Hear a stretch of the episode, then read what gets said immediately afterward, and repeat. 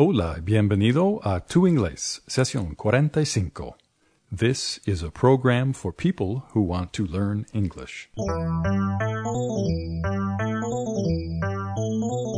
Hi there, how are you? My name is Brian. I live in the United States, near the city of Boston. Considérame tu entrenador personal del inglés. En Tu Inglés, sesión 45, vamos a ejercitar tu oído para inglés. Do you like to watch movies in English? Do you like to watch television shows in English? It's not easy, is it? It's difficult to understand everything that they are saying. If you don't have subtitles, sometimes you have no idea what they are saying. Lo sé porque tengo el mismo problema con ver películas y programas en español. Algún día quiero ver una película en español sin subtítulos y entender todas las palabras.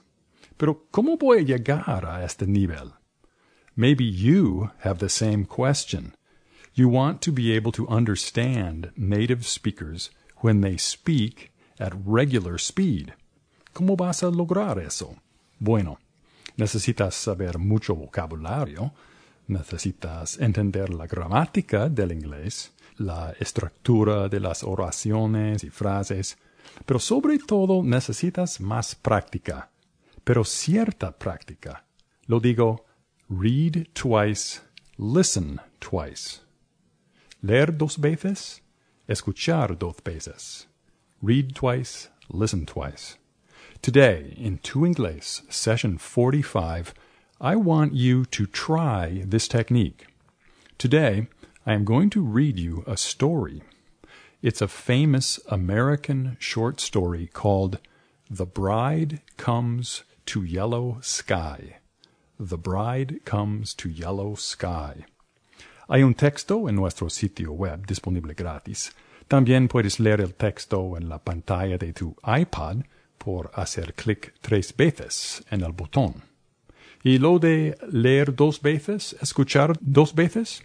Bueno, te explico. Quiero que lees el texto primero, antes de escuchar el cuento. Es un cuento con un lenguaje bastante avanzado y a veces poético. Seguramente vas a encontrar muchas palabras nuevas. No te preocupes. Si ves una palabra lo que has visto por lo menos dos veces en tu vida, pero no sabes lo que significa, sería buena idea buscar la palabra en tu diccionario.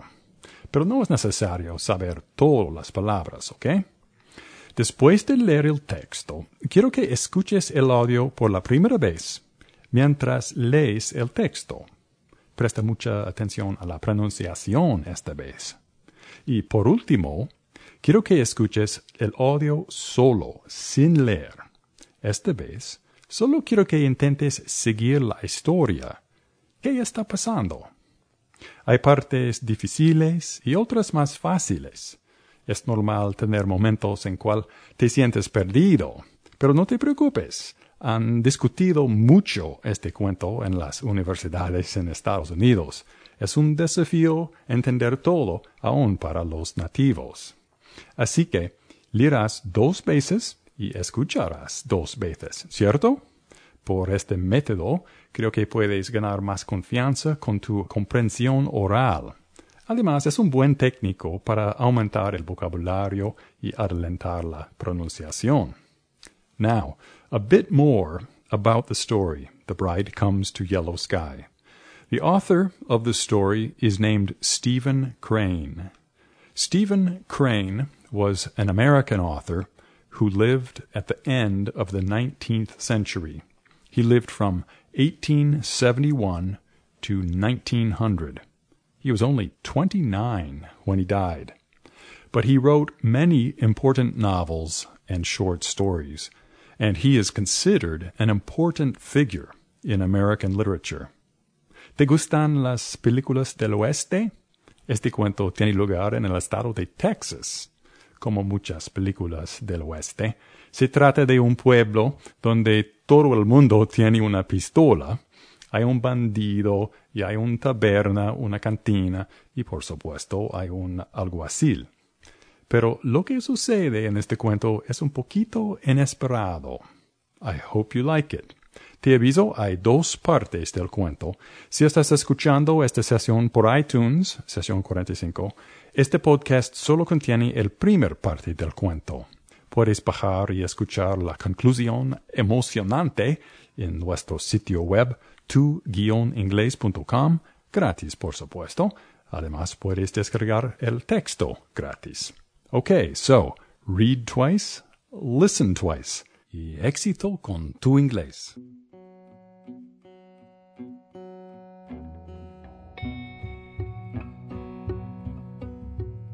The bride comes to yellow sky. The great Pullman train was whirling onward with such dignity of motion that a glance from the window seemed simply to prove that the plains of Texas were pouring eastward. Vast flats of green grass, dull hued spaces of mesquite and cactus, little groups of frame houses, woods of light and tender trees, all were sweeping into the east, sweeping over the horizon, a precipice. A newly married pair had boarded this coach at San Antonio. The man's face was reddened from many days in the wind and sun, and a direct result of his new black clothes was that his brick-colored hands were constantly performing in a most conscious fashion. From time to time he looked down respectfully at his attire. He sat with a hand on each knee, like a man waiting in a barber's shop. The glances he devoted to other passengers were furtive and shy. The bride was not pretty, nor was she very young. She wore a dress of blue cashmere, with small reservations of velvet here and there, and with steel buttons abounding. She continually twisted her head to regard her puff sleeves, very stiff, straight, and high. They embarrassed her. It was quite apparent that she had cooked and that she expected to cook dutifully. The blushes caused by the careless scrutiny of some passengers as she had entered the car were strange to see upon this plain, under-class countenance, which was drawn in placid, almost emotionless lines. They were evidently very happy. Ever been in a parlor car before? he asked, smiling with delight. No, she answered, I never was. It's fine, ain't it? Great. And then, after a while, we'll go forward to the diner and get a big layout. Finest meal in the world. Charge a dollar. "Oh, do they?" cried the bride. "Charge a dollar? Why, that's too much for us. Ain't it, Jack?" "Not this trip, anyhow," he answered bravely. "We're going to go the whole thing." Later he explained to her about the trains. You see, it's a thousand miles from one end of Texas to the other and this train runs right across it and never stops but four times. He had the pride of an owner. He pointed out to her the dazzling fittings of the coach, and in truth her eyes opened wider as she contemplated the sea-green figured velvet, the shining brass, silver, and glass, the wood that gleamed as darkly brilliant as the surface of a pool of oil.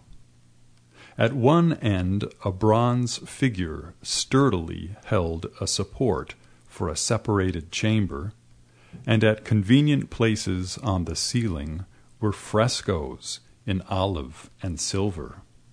To the minds of the pair their surroundings reflected the glory of their marriage that morning in San Antonio. This was the environment of their new estate, and the man's face in particular beamed with an elation that made him appear ridiculous to the negro porter. This individual at times surveyed them from afar with an amused and superior grin. On other occasions he bullied them with skill in ways that did not make it exactly plain to them that they were being bullied. He subtly used all the manners of the most unconquerable kind of snobbery. He oppressed them, but of this oppression they had small knowledge and they speedily forgot that infrequently a number of travelers covered them with stares of derisive enjoyment. Historically, there was supposed to be something infinitely humorous in their situation. We are due in yellow sky at 3:42, he said, looking tenderly into her eyes. Oh, are we? she said, as if she had not been aware of it. To evince surprise at her husband's statement was part of her wifely amiability. She took from a pocket a little silver watch, and as she held it before her and stared at it with a frown of attention, the new husband's face shone. I bought it in San Antone from a friend of mine he told her gleefully. It's seventeen minutes past twelve, she said, looking up at him with a kind of shy and clumsy coquetry. A passenger, noting this play, grew excessively sardonic and winked at himself in one of the numerous mirrors. At last they went to the dining car two rows of negro waiters in glowing white suits surveyed their entrance with the interest and also the equanimity of men who had been forewarned. The pair fell to the lot of a waiter who happened to feel pleasure in steering them through their meal. He viewed them with the manner of a fatherly pilot his countenance radiant with benevolence. The patronage, entwined with the ordinary deference, was not plain to them, and yet, as they returned to their coach, they showed in their faces a sense of escape. To the left, miles down a long purple slope, was a little ribbon of mist where moved the keening Rio Grande. The train was approaching it at an angle, and the apex was yellow sky. Presently it was apparent that, as the distance from yellow sky grew shorter, the husband became commensurately restless. His brick, red hands were more insistent in their prominence. Occasionally he was even rather absent-minded and far away when the bride leaned forward and addressed him. As a matter of truth, Jack Potter was beginning to find the shadow of a deed weigh upon him like a leaden slab. He, the town marshal of Yellow Sky, a man known, liked, and feared in his corner, a prominent person, had gone to San Antonio to meet a girl he believed he loved, and there, after the usual prayers, had actually induced her to marry him, without consulting Yellow Sky for any part of the transaction. He was now bringing his bride before an innocent and unsuspecting community. Of course, people in Yellow Sky married as it pleased them, in accordance with a general custom. But such was Potter's thought of his duty to his friends, or of their idea of his duty, or of an unspoken form which does not control men in these matters, that he felt he was heinous. He had committed an extraordinary crime.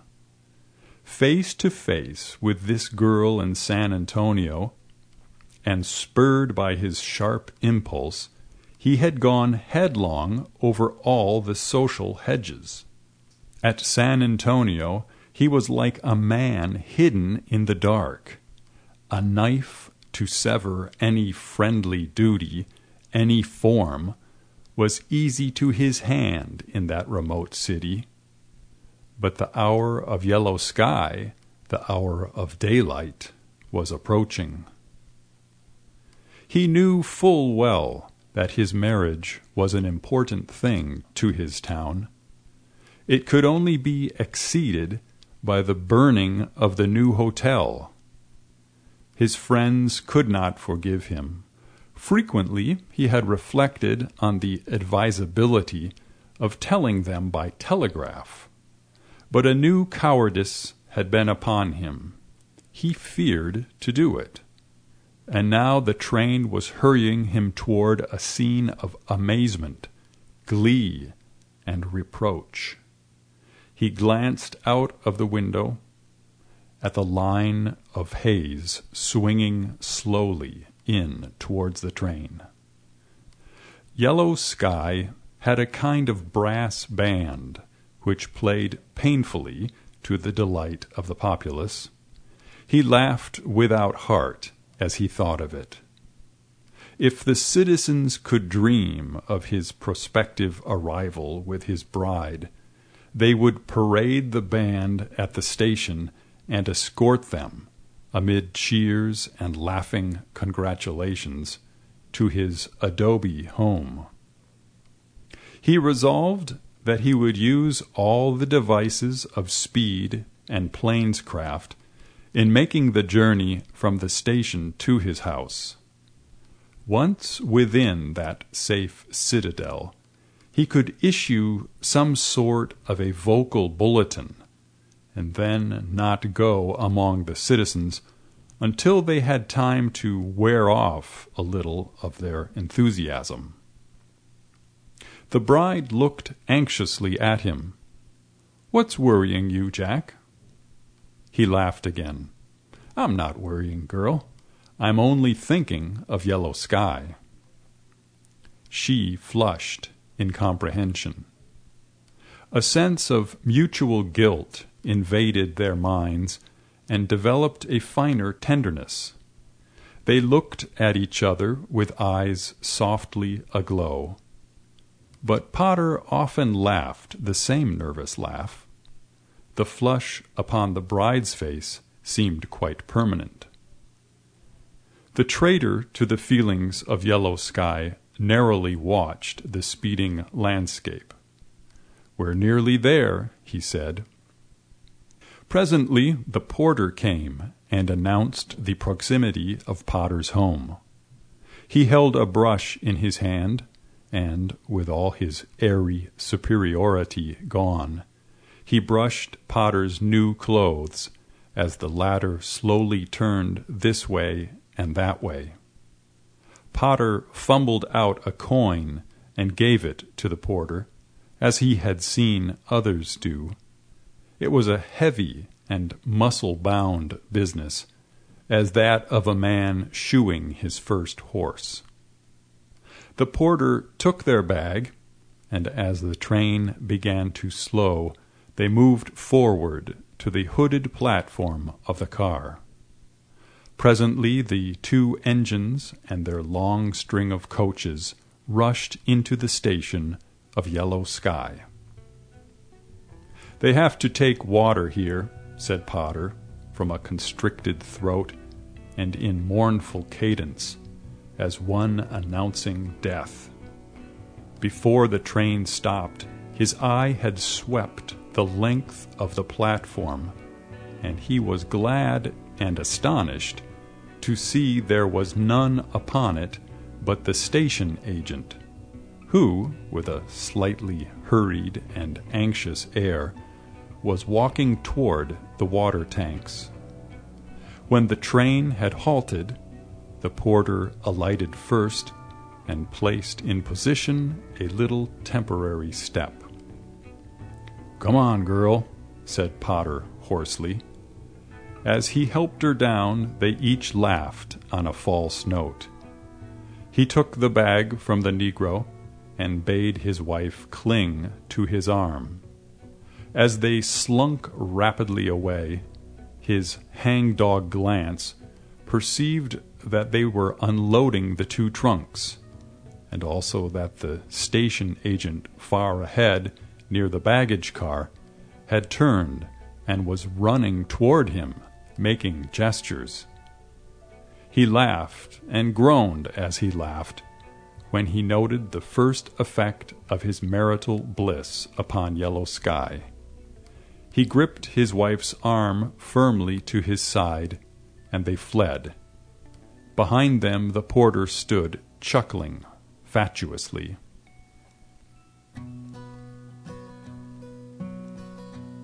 The California Express on the Southern Railway was due at Yellow Sky in 21 minutes. There were six men at the bar of the Weary Gentleman saloon. One was a traveling salesman who talked a great deal and rapidly. Three were Texans who did not care to talk at that time. And two were Mexican sheep herders who did not talk as a general practice in the Weary Gentleman saloon. The barkeeper's dog lay on the boardwalk that crossed in front of the door. His head was on his paws, and he glanced drowsily here and there with the constant vigilance of a dog that is kicked on occasion. Across the sandy street were some vivid green grass plots, so wonderful in appearance amid the sands that burned near them in a blazing sun, that they caused a doubt in the mind. They exactly resembled the grass mats used to represent lawns on the stage. At the cooler end of the railway station, a man without a coat sat in a tilted chair and smoked his pipe. The fresh-cut bank of the Rio Grande circled near the town, and there could be seen beyond it a great plum-colored plain of mesquite.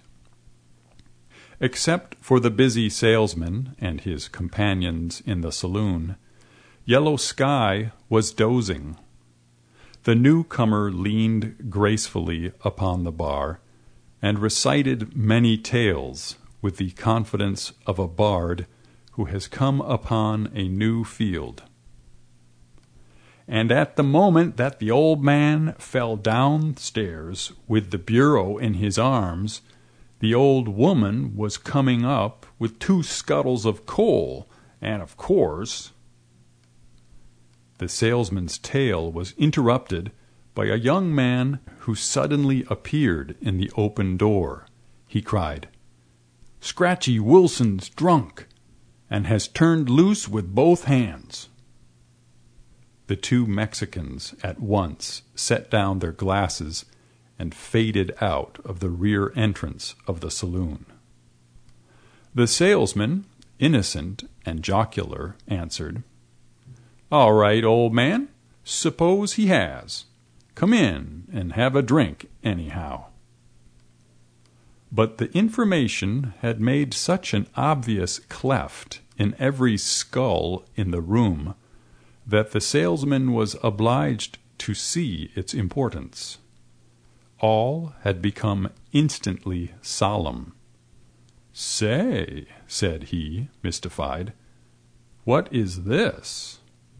his three companions made the introductory gesture of eloquent speech, but the young man at the door forestalled them.